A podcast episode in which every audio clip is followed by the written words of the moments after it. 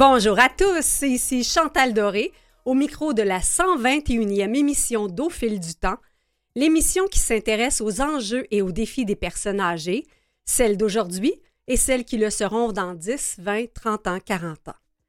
En ce jour de première diffusion à Canalem, nous sommes le 28 février.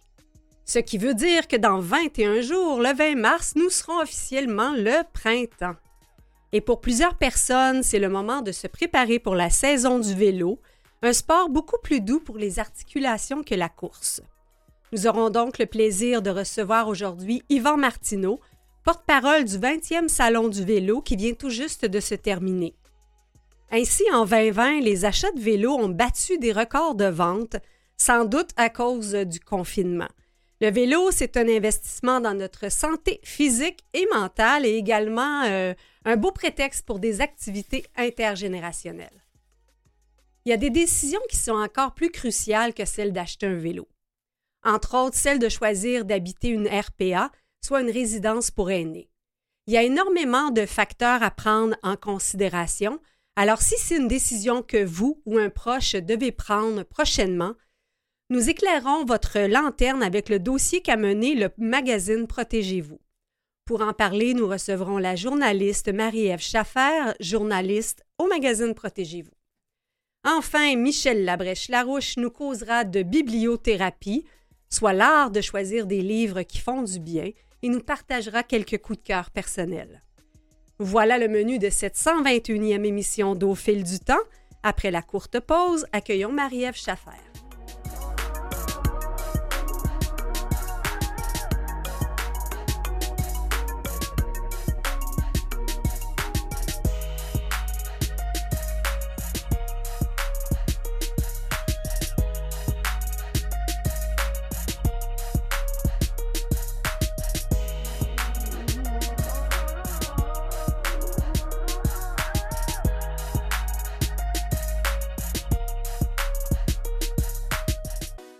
Marie-Ève Schaffer est journaliste de carrière. Elle a été 13 ans au euh, journal Métro, dont entre autres dans des fonctions de directrice de l'information. Elle est aujourd'hui avec l'équipe de Protégez-vous et nous l'avons invitée pour parler du dossier spécial qu'a fait Protégez-vous sur les résidences pour aînés. Bonjour Marie-Ève. Bonjour. Alors c'est tout un, tout un dossier euh, fouillé que vous avez euh, mené là? En effet, euh, on a quand même, pour ce dossier-là, on a quand même euh, sondé plus de 3500 personnes là, pour avoir une idée de ce que c'est la vie dans une RPA. Donc oui, c'est quand même un gros dossier qu'on a mené. Donc plus de 3500 euh, personnes. Oui, tout à fait. on a voulu, comme je vous dis, ben, en fait, les, résidences pour privées pour aînés, les RPA, ont souvent fait la manchette pendant la pandémie, pas toujours pour les bonnes raisons. Euh, donc, on a voulu en savoir plus sur ces résidences-là. Euh, on, a, on en effet questionné 3500 personnes sur les prix, sur la qualité des services, que ce soit les repas, les soins infirmiers, les mesures de sécurité, les loisirs, l'aide domestique. Et on a été en mesure de dresser un palmarès des RPA qui comprend les grandes chaînes, mais aussi des résidences indépendantes. Donc, peut-être juste nous, expliquer un peu là, qui, qui se prévoit, qui se, peut se, se prévaler de ce titre-là de résidence pour aînés RPA. Euh, en fait, une résidence pour euh, privée pour aînés, euh, c'est un établissement privé qui loue des logements ou des chambres à des personnes âgées, principalement des gens âgés de 65 ans et plus. ces personnes-là sont autonomes ou semi-autonomes. elles peuvent recevoir certains services euh, dans certaines limites. Hein. il ne faut pas que ça dépasse 1,5 heures de service par jour. Euh, donc, euh, donc voilà, c'est ça des RPA. Donc, si ça dépasse ce nombre-là de services, c'est là où on est plus dans, l'univers des, des CHSLD? Exactement, exactement. Il y a certains, il y a certains gestes, certains actes médicaux que dans les RPA, sont pas capables, euh, en fait, c'est des services qui offrent pas, notamment par exemple la mobilité, euh, euh, vous savez, genre déplacer une personne d'un lit à une chaise, les RPA ne sont pas nécessairement dotés de toute la, la, machinerie. donc, il y a un certain nombre d'heures de services qui leur offrent et il y a certains services aussi médicaux qui offrent, mais dans certaines limites. Donc, avant de creuser dans la méthodologie les résultats, combien de personnes à peu près sont présentes, habitent dans ce type d'habitation?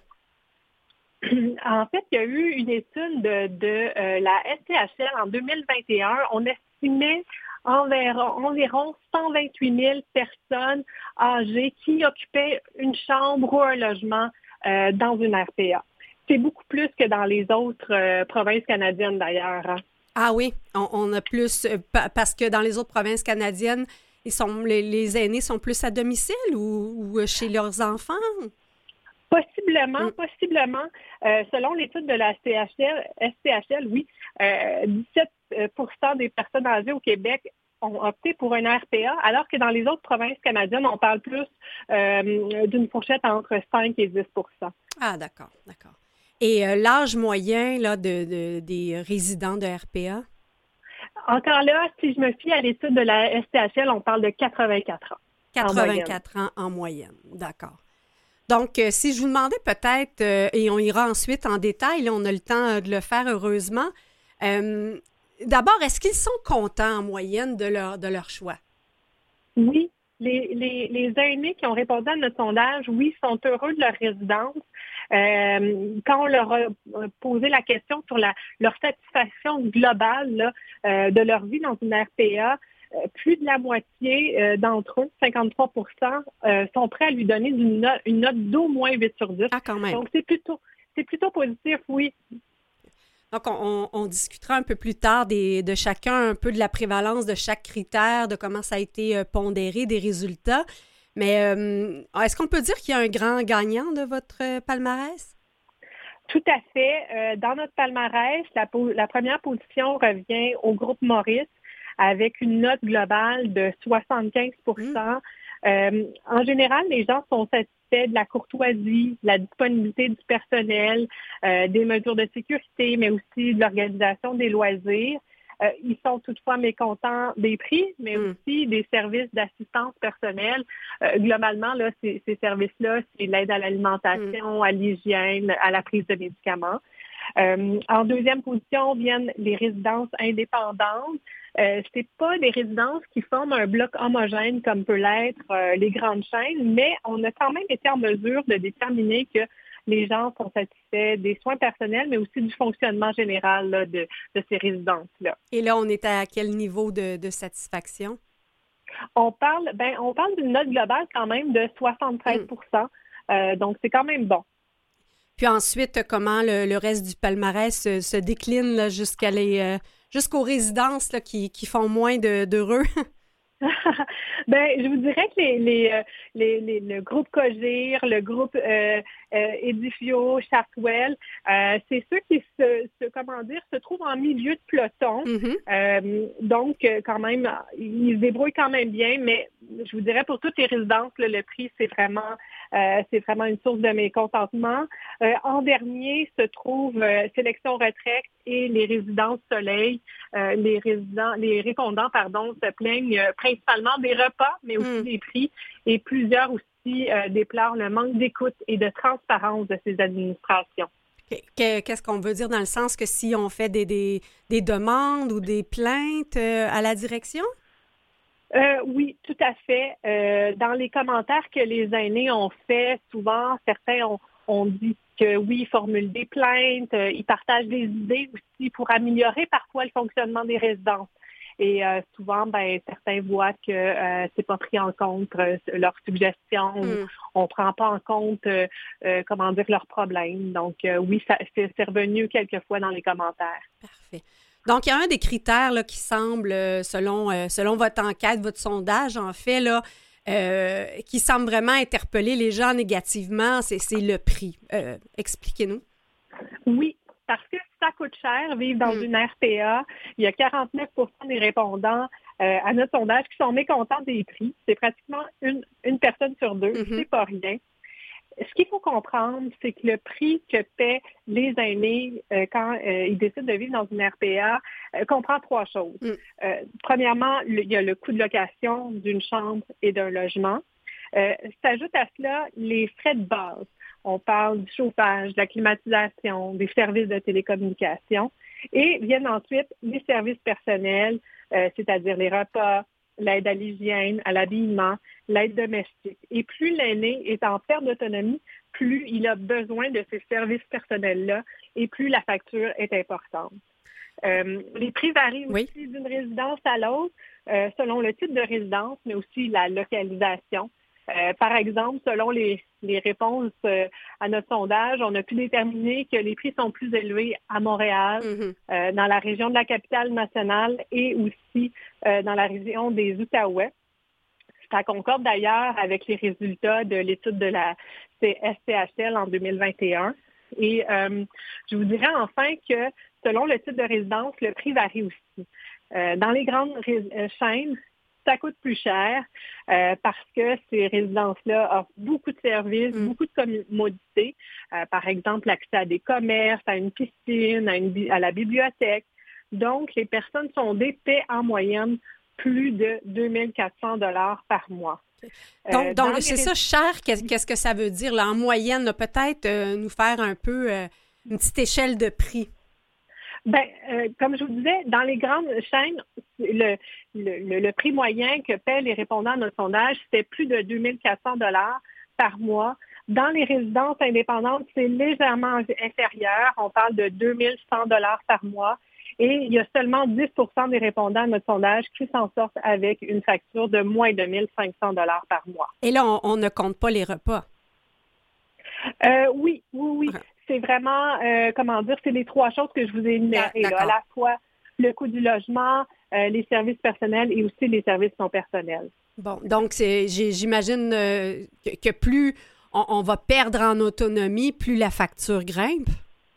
En effet, en effet, parce que les gens ont plus besoin de ces services personnels-là, euh, que ce soit la préparation de repas, euh, l'assistance personnelle, des soins infirmiers. En effet, plus l'aîné perd en autonomie, plus ça coûte cher. Donc, est-ce que c'est possible qu'à un moment donné, il y ait des transferts euh, en CHSLD parce que parce qu'un aîné peut pourrait avoir épuisé son, son budget? Parce que je lisais que ça pourrait grimper à ce moment-là à 4-5 000 par mois. Oui, c'est le cas de certains aînés, euh, euh, comment dire, euh, un témoignage que j'ai recueilli, en effet, il y a une dame, son fils voyait la facture grimper de 4 000 à 5 600 dollars par mois. Est-ce que les gens sont nécessairement transférés dans un CHSLD quand ils sont plus en mesure de payer? Non parce qu'il faut un certain niveau de service pour aller en, en, CHSLD. Donc, c'est pas un transfert automatique. Euh, selon les aînés, euh, selon les commentaires qu'on a reçus dans notre sondage, il y a certains aînés qui vont aller dans un logement régulier. Euh, parce qu'ils sont juste plus capables de payer. Mm. certains aussi vont refuser des services. ils vont avoir besoin de certains services. Ils le savent très bien, mais ils ne sont pas capables de se le payer. Donc, ils vont décider de ne pas les prendre. Parmi les autres critères, bon, on, en parlait, il y a l'alimentation. Euh, j'étais, surprise de constater euh, que, euh, les menus ne semblent pas toujours adaptés au niveau santé des aînés. En effet, après les prix, je vous dirais que les repas, c'est la deuxième grande source de mécontentement des aînés et de leur famille. Là, il y a 34% des répondants à notre sondage qui s'en sont plaints. quand on a creusé un petit peu plus pour savoir qu'est-ce que c'est, qu'est-ce c'est quoi le problème, euh, on a vu des commentaires où les aînés nous disaient qu'il y avait trop de sucre, pas assez de protéines, trop de gras, trop de sel, euh, pas assez de fruits. Euh, hmm. il y a même une aînée qui a raconté que ben elle, a arrêté de payer pour les, elle a enlevé les repas de son bail puis elle a décidé de recommencer à cuisiner. Hmm. donc oui, c'est une, grande source de mécontentement. Remarquez que c'est pas une mauvaise idée non plus de de continuer une vie active si elle est en mesure de, le faire puis d'avoir un contrôle sur son alimentation? En effet, en effet, tout dépend des capacités de la personne. Mm-hmm, mm-hmm. Euh, cette personne-là était très autonome, donc euh, il n'y a pas eu de problème pour elle de recommencer, mais comment dire, il a fallu euh, qu'elle fasse une croix sur le service là, dans la RPA. D'accord.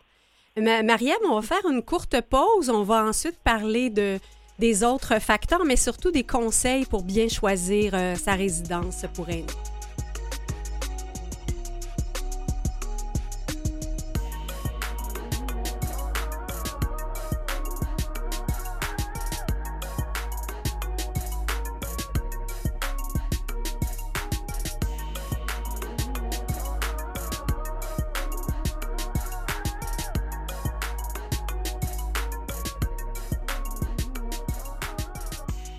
Sommes avec Marie-Ève Schaffer, journaliste à Protégez-vous, et nous discutons du euh, dossier spécial du magazine sur les résidences pour aînés.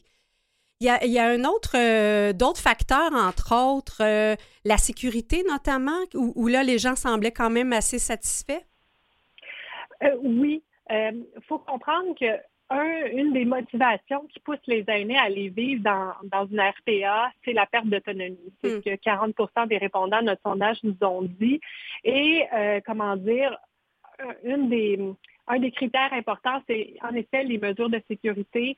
Euh, bon, 67% des répondants nous ont dit, euh, nous ont dit qu'ils étaient satisfaits, qu'ils se sentent en sécurité hmm. dans leur RPA. Donc, oui, en effet, les mesures de sécurité, les gens sont globalement satisfaits. Donc, j'imagine ça aussi, ça évolue avec euh, l'état de santé euh, des gens. Je, vous donne un exemple, une ex-belle-mère euh, qui, qui commençait à faire de la démence et elle, s'enfuyait régulièrement. Et à un moment donné, le, RPA a dû lui dire qu'il devait la transférer dans une autre aile avec plus de sécurité. Euh, oui, en effet, en effet. Euh, je vous dirais que euh, souvent ces, personnes-là, ce sont, ben, pour notre sondage, ce sont leurs familles qui, hmm. ont répondu pour, ces personnes-là. donc oui, mais oui, j'imagine ça, ça, a besoin d'un meilleur, ce type d'aîné-là a besoin d'un meilleur encadrement, en effet. Ben c'est parce que c'est ça, ça peut être angoissant de, de retrouver notre mère au IGA à errer dans les allées. tout à fait, tout à fait. Euh, qu'est-ce qu'il y en est du côté des, loisirs et des activités? Euh, je vous dirais que la socialisation, c'est le deuxième critère qui fait en sorte que les gens vont vivre dans une RPA. Là, ça a été mentionné par le tiers de nos, répondants. Globalement, les gens sont satisfaits. 55% des, résidents sondés nous ont dit qu'ils euh, étaient contents des activités organisées dans les RPA. Avant qu'on regarde plus spécifiquement les, conseils euh, de sélection, je vais peut-être revenir sur un élément du prix euh, où, euh, j'ai l'impression que pendant la pandémie, est-ce que c'est possible que les résidences n'aient pas nécessairement ajusté les prix aux services qui ne pouvaient pas être offerts? Ça, c'est un gros débat dans hum. le milieu des RPA. Est-ce que les RPA devraient euh, doivent en fait rembourser les services mm. qui n'ont pas été rendus pendant les confinements euh, imposés là, par le gouvernement. Euh, pendant que je faisais le, je réalisais le reportage, il y a quand même une trentaine, à l'automne, il y avait une trentaine de demandes d'indemnisation devant le tribunal mm. administratif du logement. Donc, les aînés réclament veulent être remboursés pour les services finalement qu'ils ont payés mais qui n'ont pas été rendus. Donc, c'est un gros enjeu euh, de ce côté-là. Il y a eu une cause euh, assez importante là, avant Noël où un juge a en partie donné raison euh, aux aînés. Il faut savoir aussi que pendant la pandémie, même si les RPA n'ont pas été en mesure d'offrir tous les services, ils ont quand même eu certains frais. Donc, le mm. juge, avant Noël, a, coupé la poire en deux. Donc, ils ont remboursé une partie des aînés, mais pas au complet. Oui, ben j'ai une proche dans la famille qui se plaignait beaucoup, par exemple, de ne pas avoir pu utiliser le gym. Euh, ça, c'était vraiment quelque chose pour elle, alors qu'elle elle était en pleine santé, mais ça faisait partie, entre autres, de, ses euh, doléances. Tout à fait, tout à fait. Ben, je vous dirais, il y, a, près de la moitié, là, 46 des répondants de notre sondage qui nous ont dit qu'ils ont en effet payé pour des services euh, qu'ils n'ont pas, qu'ils pas reçus pendant, pendant la pandémie. Donc, si, on comprend bien, euh, euh, le, but de faire cet exercice-là, c'était aussi peut-être d'aiguiller le consommateur dans son choix. Donc, vous en avez tiré un, article secondaire sur des, conseils pour bien choisir sa résidence. Je vous écoute. Euh, oui, parce que c'est pas simple choisir une RPA. Euh, avant tout, ce qu'on conseille aux gens, c'est euh, d'évaluer ses besoins, mais aussi euh, son budget, parce que le, coût peut être important. il, faut savoir qu'il y a des professionnels hein, qui peuvent les aider, notamment un travailleur social, un conseiller en hébergement aussi peut l'accompagner pendant ces démarches. a priori, ce qu'on conseille aux gens, c'est de se demander dans quel type d'environnement ils veulent vivre. Qu'ils se voient dans un grand complexe immobilier euh, qui s'apparente un peu avec un, un village, mm. avec, euh, plus, avec plusieurs commerces et installations de loisirs, où ils se voient plus dans une petite RPA euh, où l'ambiance est plus familiale, mais mm. il y a moins de services. Euh, donc, ça, c'est un choix à faire. Euh, les, experts qu'on a consultés euh, nous recommandent, recommandent de visiter au moins deux à trois RPA pour faire un meilleur choix. sur place et de les visiter hein, mm-hmm. et de poser toutes les questions aux dirigeants et même aux résidents, de leur demander s'ils sont globalement satisfaits de leur vie dans, dans leur RPA, euh, c'est important aussi de se renseigner sur euh, la procédure de renouvellement de bail, mm-hmm. euh, des services qui sont offerts aussi à la carte. donc ça, c'est plein de questions à poser avant de, faire son choix. Moi, j'ai vu dans votre dossier qu'il y avait une certaine clause F qui était mystérieuse un peu dans les baux. Oui, en effet, c'est important de se renseigner sur cette clause-là parce que euh, elle fait en sorte qu'une RPA qui est ouverte depuis moins de cinq ans, euh, elle peut augmenter à sa guise euh, le, montant des loyers. donc, et certains aînés ne sont pas au courant de, hmm. cette clause-là et ils ont des surprises avec des hausses assez importantes de loyers. Parce qu'il faut savoir que les hausses de loyers dans une RPA là, sont encadrées par le tribunal administratif du logement, mais quand une RPA est ouverte depuis moins de cinq ans, euh, le tribunal ne peut rien faire mm. sur, euh, sur les hausses de loyer. Mais je crois que c'est le cas de, tout type d'habitation neuve, condo et autres, peu, peu importe euh, la clientèle. En effet, mm. en effet, tous les immeubles à logement sont soumis à la clause F. le réseau FADOP aimerait bien que les RPA ne soient pas soumises à mm. à cette clause F. Ben parce que j'imagine aussi si, si avec le temps, on a besoin d'encore plus de services et qu'en plus les services euh, euh, sont chiffrés à, prix encore plus fort, ça devient difficile de pouvoir se le permettre. En effet, en effet, euh, il y a des aînés qui sont plutôt anxieux là, pendant mm. cette période-là où on renouvelle les baux parce que, comment dire, ils, se demandent dans quelle mesure leur loyer va augmenter. Vous parliez un peu plus tôt d'un conseiller en hébergement. Est-ce que c'est est-ce que c'est un service qui est rémunéré ou qu'ils prennent un pourcentage sur les, les baux? Euh, le conseiller en hébergement, euh, non, les aînés ne paient pas. Ah. C'est les RPA qui les payent. Donc, si vous faites appel à un conseiller privé en hébergement, euh, il va vous accompagner pendant toutes vos démarches de recherche d'une RPA et vous n'allez pas, vous ne devez pas le rémunérer. et comment dire, moi j'ai parlé au président de l'Association des conseillers en hébergement du Québec et il a été très clair que les aînés, même quand ils reçoivent l'aide de, ces conseillers-là. Il y a droit à toutes les escomptes, toutes les promotions en, vigueur. Mhm. Et mettons, si on décide, on commence à se faire la réflexion, on est à la maison, on a envie de justement de, vivre ailleurs, peut-être de socialiser euh, davantage. Ça peut être un processus qui s'inscrit euh, sur combien de temps? C'est une bonne question. Euh, je vous dirais que pas vous savez, ça dépend de la situation de l'aîné, parce qu'il y a mm. des aînés qui doivent sortir de leur maison rapidement. Euh, d'autres euh, ont plus de temps pour réfléchir, pour faire mm. des recherches. donc, c'est difficile de, donner une réponse claire. je vous dirais, c'est sûr que le mieux, c'est de prendre son temps. Mm. D'être vraiment sûr, puis de voir aussi si notre situation évolue rapidement, parce que je crois que euh, Marie-Soleil Proto a vécu ça avec euh, sa, grand-mère ou euh, le choix qu'elle avait fait au préalable entre le moment de s'installer. Sa grand-mère avait perdu beaucoup des conditions qui lui permettaient de s'installer dans la résidence et ils ont dû faire un autre choix rapidement et je, pense que ça a été tout un casse-tête. En effet, c'est en effet quelque chose qui se produit, que l'aîné, ben, sa situation change pendant le processus. donc, tout à fait, il vaut mieux pas, comment dire, vaut, vaut, mieux quand même restreindre le temps de, nos démarches. Là, mais j'ai parlé d'ailleurs à une psychologue qui, qui soulignait que cette démarche-là, il, y, a quand même, comment dire, un impact psychologique. Il peut avoir mm-hmm. un petit choc émotif hein, de sortir de sa maison, d'aller vivre dans une RPA. Donc, il faut en tenir compte. Est-ce que justement les, conseillers font de l'accompagnement? Parce qu'on appelait ça casser maison, je crois, avant. oui, tout à fait. Ben, ils font de l'accompagnement euh, dans la mesure où, euh, comment dire, ils vont évaluer le budget de la personne, ils vont essayer de trouver une résidence qui convient à ce qu'ils aiment comme mm-hmm. milieu.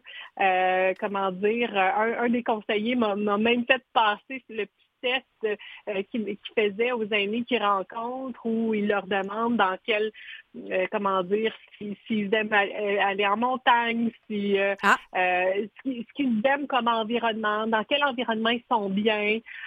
donc, tout ça pour déterminer est-ce qu'ils se voient dans une tour, est-ce qu'ils se voient dans un, une petite RPA. donc, c'est plus dans ce sens-là l'accompagnement qu'ils vont, qu'ils vont offrir. Et est-ce que c'est par région, dans le sens que est-ce qu'on pourrait euh, dire tant qu'à faire, tant qu'à casser maison, à vendre ma maison ou à devoir euh, quitter mon appartement, euh, on va élargir les recherches pour être sûr d'avoir un milieu qui, me convient bien avec une, fourchette de prix qui est raisonnable? je vous dirais, des conseillers en hébergement, il y en a dans toutes les régions. Mm.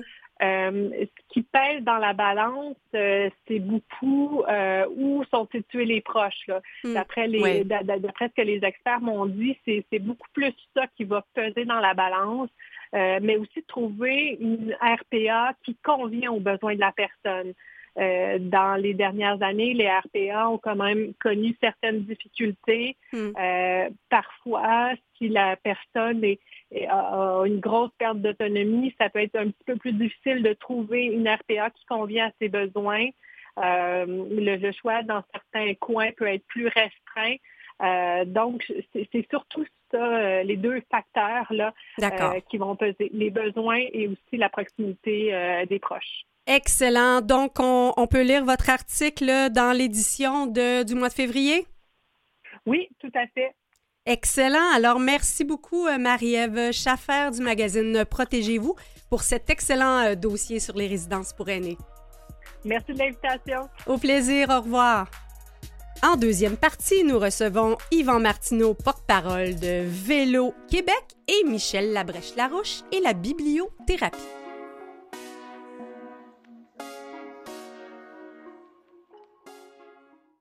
Ici Jeannette Bertrand. Vous écoutez l'émission Au fil du temps avec Chantal Doré. Merci beaucoup, euh, Jeannette. Euh, alors, dans 21 jours, ce sera enfin le printemps. Nous sommes le 28 février au moment de cette première diffusion à Canalem.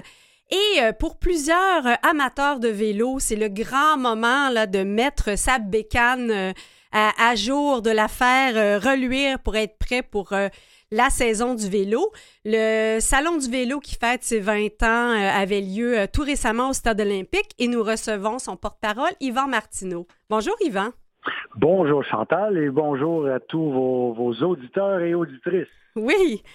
Alors, euh, il semble que, le vélo a, fait des grands gains de popularité ces dernières années. Ah, je pense que le Québec est complètement métamorphosé depuis une cinquantaine d'années. Hmm. Et d'année en année, là, on, développe des nouveaux réseaux cyclables, on ajoute des kilomètres à certains réseaux cyclables. Euh, c'est phénoménal ce qui se passe. Euh, euh, Montréal, qui a été, bon, j'oublie le nom, là, c'était pas New York Times, mais j'oublie le nom précis, mais on qualifiait Montréal dans la liste des dix plus belles villes cyclables au monde. Alors, c'est fabuleux ce qui se passe avec le, avec le, vélo au Québec. Est-ce qu'il y a une raison pour euh, cet engouement? Parce que, bon, il y a peut-être eu la, la, pandémie qui a fait en sorte qu'on n'a on pas eu le choix de prendre nos vacances à domicile. Ça a peut-être été un facteur pour euh, s'acheter un vélo? Oui, effectivement. C'est sûr qu'avec la pandémie, euh, il y a eu une explosion chez les jeunes de la pratique du vélo. Mais de plus en plus, on remarque là, Vélo Québec, à tous les cinq ans, publie un état du vélo mm-hmm. et on voit la progression depuis celui de, de, 1995. Les gens font du vélo beaucoup plus tôt au printemps, en plus grand nombre de kilométrages. Les gens font du vélo beaucoup plus tard à l'automne mm. et ils sont également, euh, on dit que 13% des cyclistes au Québec roulent tout l'hiver également. 13 quand même. est là, c'est vraiment impressionnant. Mais il semble que, Mathieu, qui est en régie, euh, lève la main et roule euh, effectivement quatre saisons. bon, ben, c'est le cas. Mais oui, moi, j'ai vécu 20 ans à Montréal et je me déplaçais toujours hiver comme été à vélo. J'allais couvrir, euh, bon, j'étais à TQS à l'époque, j'allais mmh. couvrir les, les, matchs du Canadien. Euh, euh, je me dirigeais vers le Centre Bell. J'étais à vélo, même en plein hiver. Ce que je faisais, c'est que je m'habillais très, très chaudement. Et là, j'allais à la salle de bain, j'enlevais tous les, les sous-vêtements chauds en laine polaire. Je couvrais mon match et ensuite, quand le, match prenait fin, je, je, me remettais au chaud. Mmh Mais c'est tellement agréable de rouler, même en plein hiver. Je me souviens de soirée, tu roules sur le bord du canal La Chine. Et là, la, piste, euh, tous les réverbères du centre-ville en soirée, euh, tous les, pardon, tout l'éclairage des, grands édifices du centre-ville euh, font une réverbération dans la glace du mm. canal de la Chine. Et ça, pour moi, qui est un tripeux de plein air au sens large, ça n'avait pas de prix. Là, est-ce qu'on constate euh, un plus grand engouement chez les aînés aussi euh, pour le vélo? Oui, effectivement, on dit que depuis l'état du vélo de 1995, euh, la pratique a bondi chez les 65 ans et elle a même triplé chez, chez les 70 ans et plus. Triplé? wow! pardon? J'ai dit triplé, c'est ah, quelque chose? Oui, et ce qui contribue à ça également, c'est que la popularité du vélo à assistance électrique, depuis trois ans, les ventes doublent à chaque année. C'est maintenant une industrie à l'échelle mondiale de 26 milliards de dollars et les prévisions, c'est que ce sera 62 milliards, pas à la fin du millénaire, pas à la fin du siècle, à la fin de la décennie. Donc, dans sept ans, euh, c'est très beau. Et moi, ce que j'aime, là, écoute, je suis sur une piste cyclable, mmh. et là, tu croises des gens il y a un fort vent cette journée-là. Euh, on travaille pas mal plus fort. Et là, tu as des gens en vélo assistance mhm. électrique. Euh, l'image me fait porter à croire que ça se peut que ça faisait 30 ans ou 40 ans qu'il n'y avait pas touché un vélo. Et là, il y a un vélo assistance électrique, le guidon haut, et ils s'en vont le sourire aux lèvres. C'est du vélo bonheur de voir ces images-là. C'est vélo plaisir, mais plus que ça, c'est du vélo bonheur.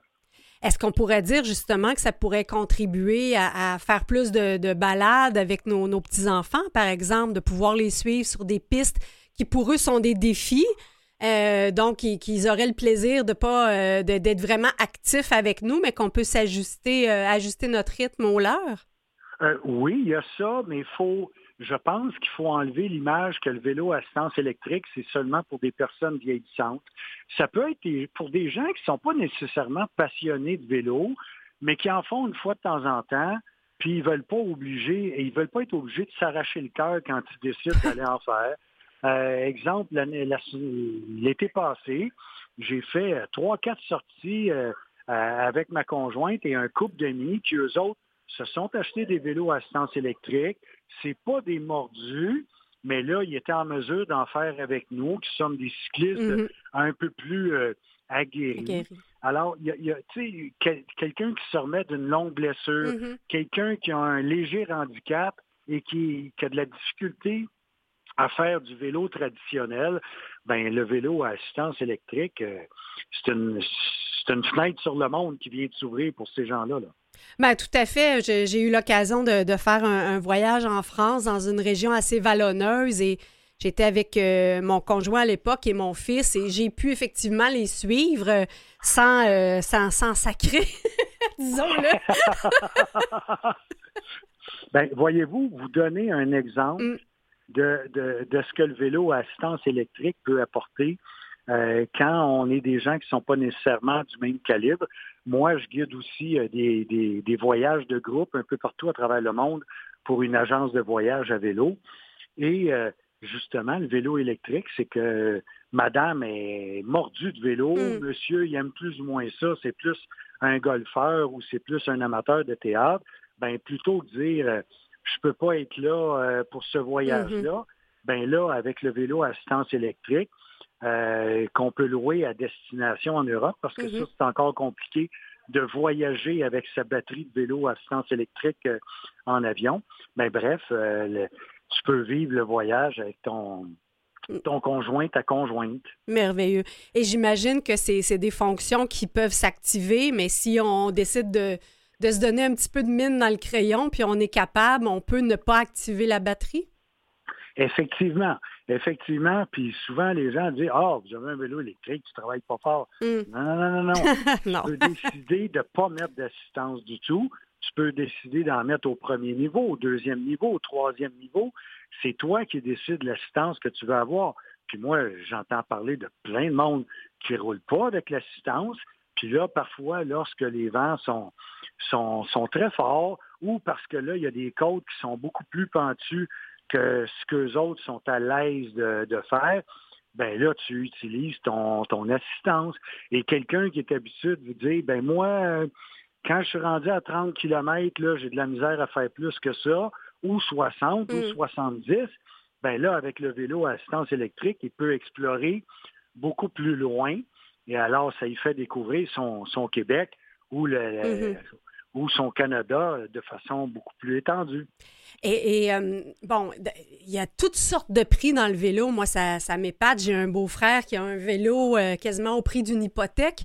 Euh, et, euh, si on veut commencer tranquillement, euh, est-ce qu'il y a vraiment comme un, prix minimal auquel on doit s'attendre pour avoir quand même un, vélo correct? Ben, je pense qu'autour de 1000 dollars, vous allez avoir un vélo correct. Moi, le conseil principal mm. que je donnerais aux gens, c'est aller dans des boutiques spécialisées. Mm-hmm. Vous allez avoir de meilleurs conseils. Vous allez, ce sont des professionnels c'est les mécanos de ces boutiques-là sont des professionnels. Mhm. Vous n'aurez pas un vélo que la roue frotte, puis euh, quand vous venez les revoir, ça marche pas, ben euh, tu ressors de la boutique, puis le vélo est encore tout croche. Faites affaire avec des boutiques mhm. spécialisées. Ensuite, il faut, c'est très important, de faire comprendre à votre, à votre représentant, à votre vendeur, ce que vous allez faire de votre vélo. Mhm. Est-ce que vous voulez en faire seulement sur route et vous voulez en faire pour l'entraînement?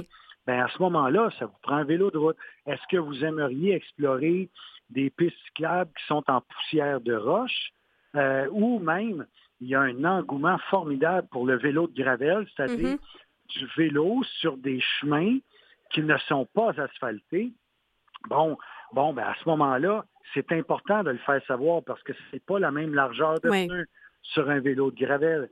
Si vous dites, moi, j'aimerais ça aller dans les centres de vélo de montagne, ben vous irez pas là avec votre vélo de route. Là. Oui, oui. Euh, même chose avec le, fat bike, euh, fat bike en hiver et tout. Exactement. Le, vélo de du, là, ça, les pneus sont encore plus larges que les pneus de vélo de montagne. Puis parfois même, euh, vélo de Dieu, euh, bon, comme vous l'avez dit, fat bike. parfois même, on a des pneus cloutés. Il y a des clous sur mm. nos pneus pour pas euh, glisser sur la glace pour plus de sécurité. Là. C'est très important de faire connaître le besoin, votre besoin. Et Yvan Martineau, en terminant, peut-être une référence euh, incontournable avant d'aller en boutique, peut-être un site Internet à consulter?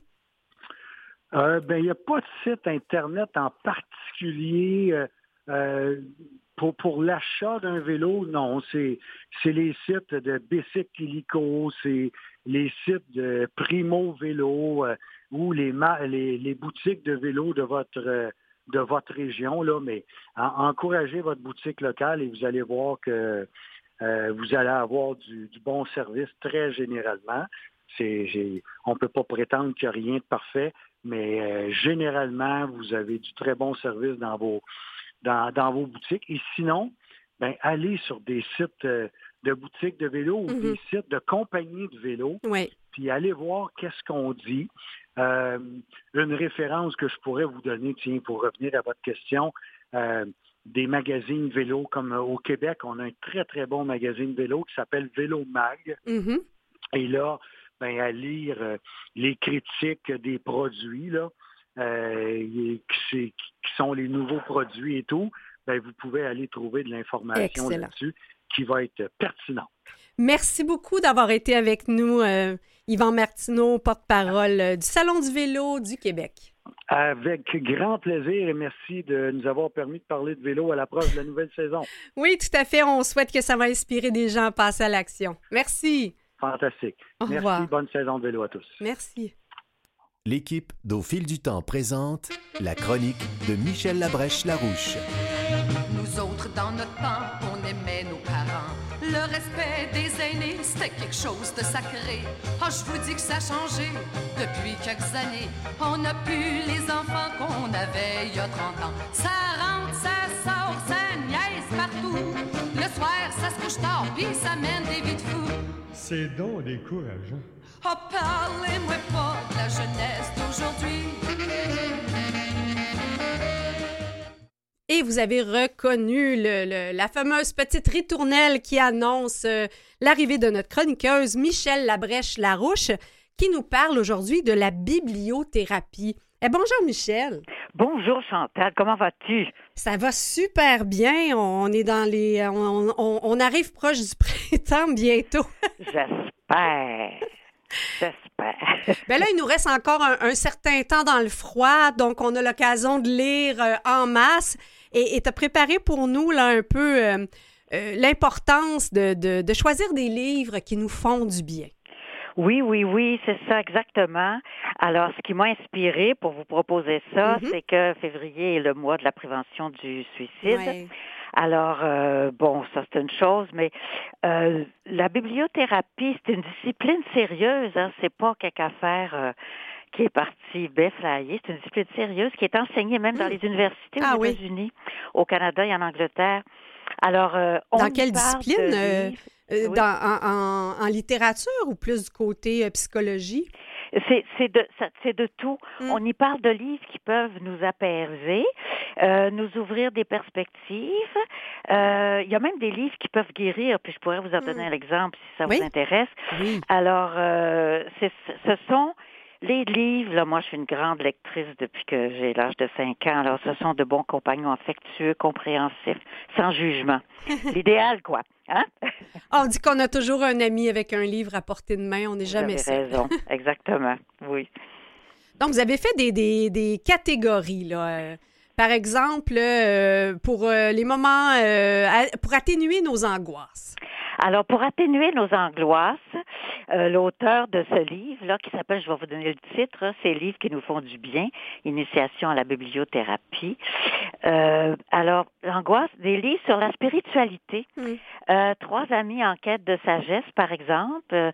L'iconoclaste a été publié en 2016, dont les auteurs le, qu'on connaît, le, guide Mathieu Ricard, mm-hmm. Alexandre Jolien et Christophe André, qui sont de grands philosophes français, ont battu des records de vente. Puis effectivement, moi, je lis Mathieu Ricard et tout ça, puis ça apaise beaucoup. Ensuite, il y a des romans aussi qui peuvent nous aider à cicatriser euh, quand on est angoissé, qu'on vit des choses difficiles, puis même les romans policiers. Fait que moi, les romans policiers, je passe mon temps à chercher le, ah coupable que je trouve jamais. Fait que on est mieux de chercher les coupables dans ce livre-là que dans, dans notre vie. Vous avez tout à fait raison. Quelle grande philosophe vous êtes, Chantal, ah, finalement. Hein? Je devrais écrire mon livre. oui, oui, j'espère. Fait que dans les euh, dans les romans policiers, on y trouve euh, des énigmes qui sont loin de notre quotidien, mm-hmm. c'est parfois exotique. Fait que ça nous sort de même puis des bandes dessinées. vous aimez ça, hein? Dessinées, ça m'arrive, ça m'amène toujours ailleurs. Quand mes enfants étaient plus petits, je lisais tous les astérix avant de leur donner. Et euh, c'est ça. Fait que ça, ce sont des suggestions pour nous aider à atténuer nos angoisses. Et, et, pour les moments tristes ou difficiles, qu'est-ce que vous nous suggérez? Alors, les moments euh, de, de, cafard, euh, écoutez, trois hommes dans un bateau, sans parler du chien, ça c'est le titre du livre, de Jérôme Quai Jérôme, ça a été sorti, c'est sorti chez mhm. Flammarion en 2015. Alors, impossible, dit l'auteur, de résister au récit de trois amis qui partent en expédition en bateau. Ils y vivent plein d'aventures, mais ce qui importe surtout, c'est la manière de raconter de l'auteur qui est pince sans rire et champion de l'autodérision. Alors, à ce moment-là, on en voit qu'il y en a qui sont pires que nous autres. Hein? Oui. Vous avez un titre pour euh, Contre les chagrins d'amour. ah oui, ça, Sunset Song de Lewis Grassick Gibbon. Alors, euh, ça, c'est sorti en 97. La langue de Gibbon nous tend comme un miroir. Mm. Elle nous tend aussi la main dans une solidarité humaine.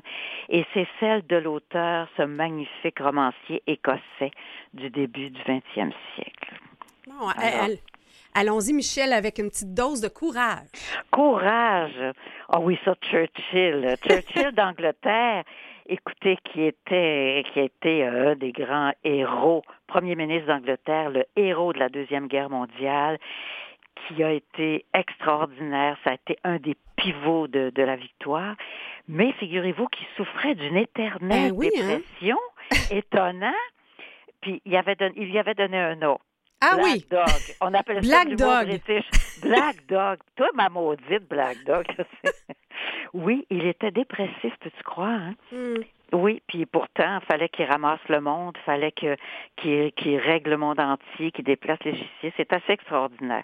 Ça devrait être inspirant. Moi, je ne l'ai pas lu, mais ça devrait.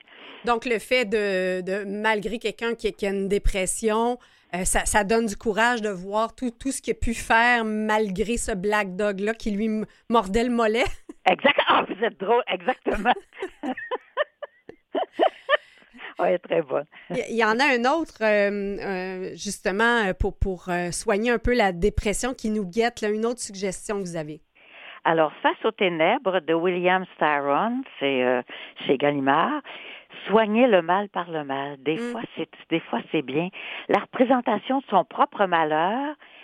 Tu sais, quand tu lis ça, tu dis bon, c'est un chemin très efficace, pour se comprendre, mm.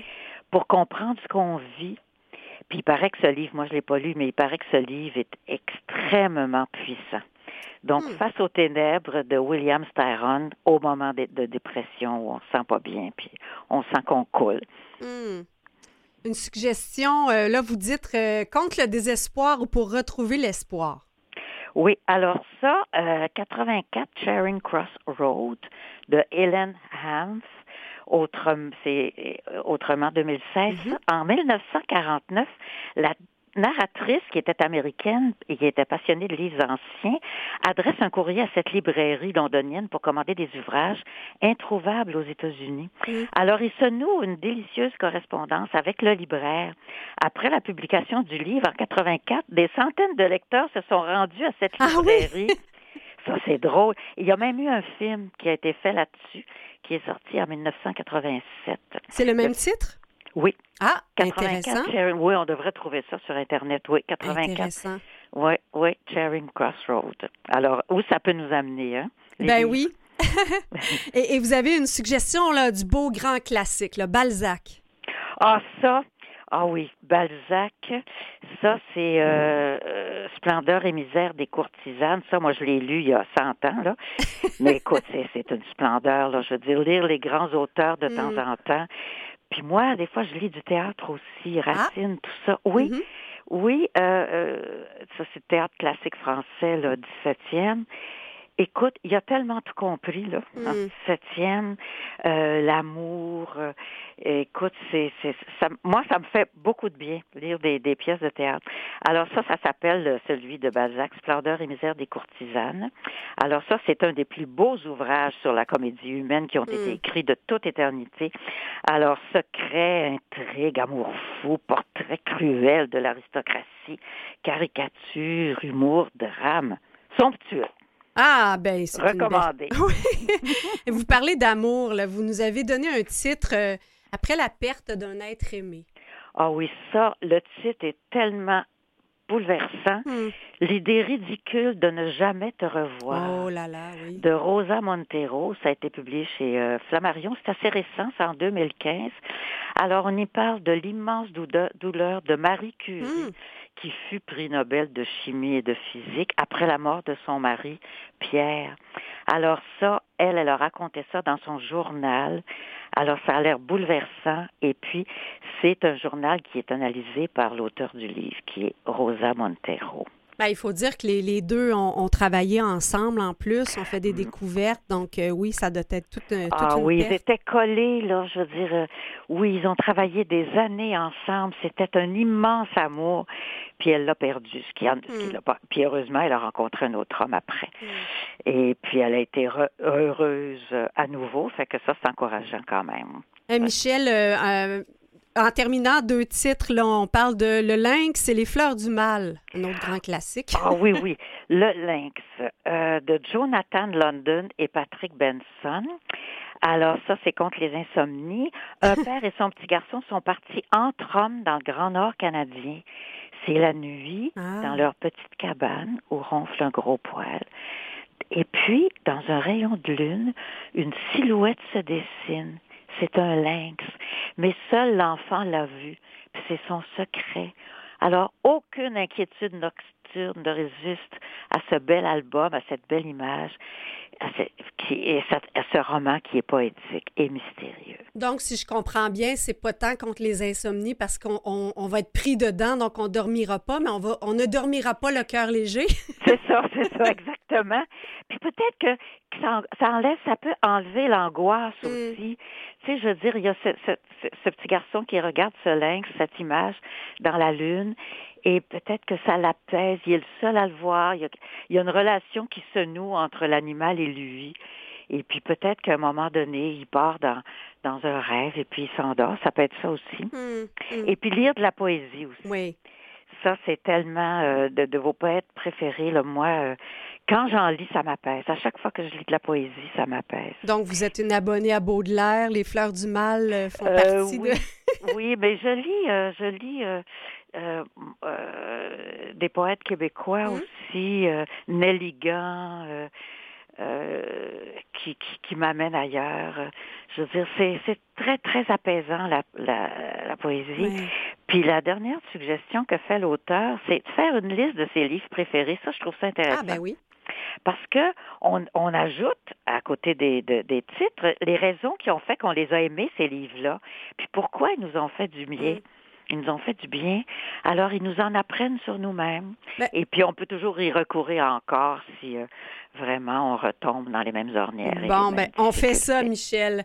Un, gros merci d'avoir été avec nous. Il y a plusieurs belles suggestions là-dedans qui m'interpellent personnellement. On vous retrouve avec plaisir euh, très bientôt. Avec plaisir, Chantal. Au revoir. bientôt. Au revoir. Bonne fin de journée.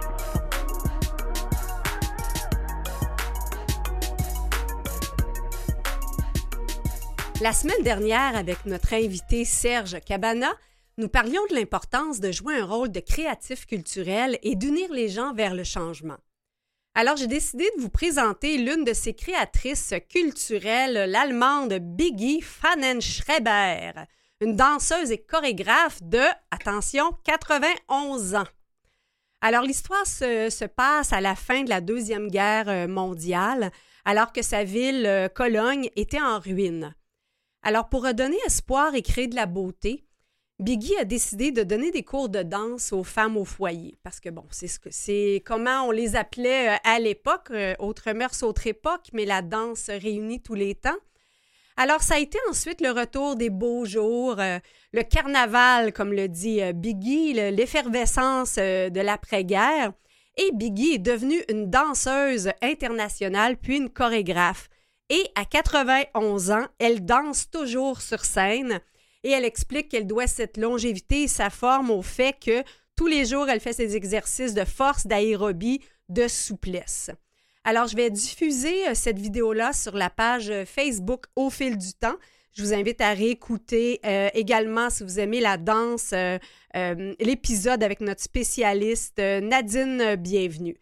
Alors que la guerre en Ukraine a malheureusement souligné le premier anniversaire récemment, J'ose espérer qu'il va y avoir des biggies qui vont apparaître un peu partout à travers le monde pour euh, colmater les brèches.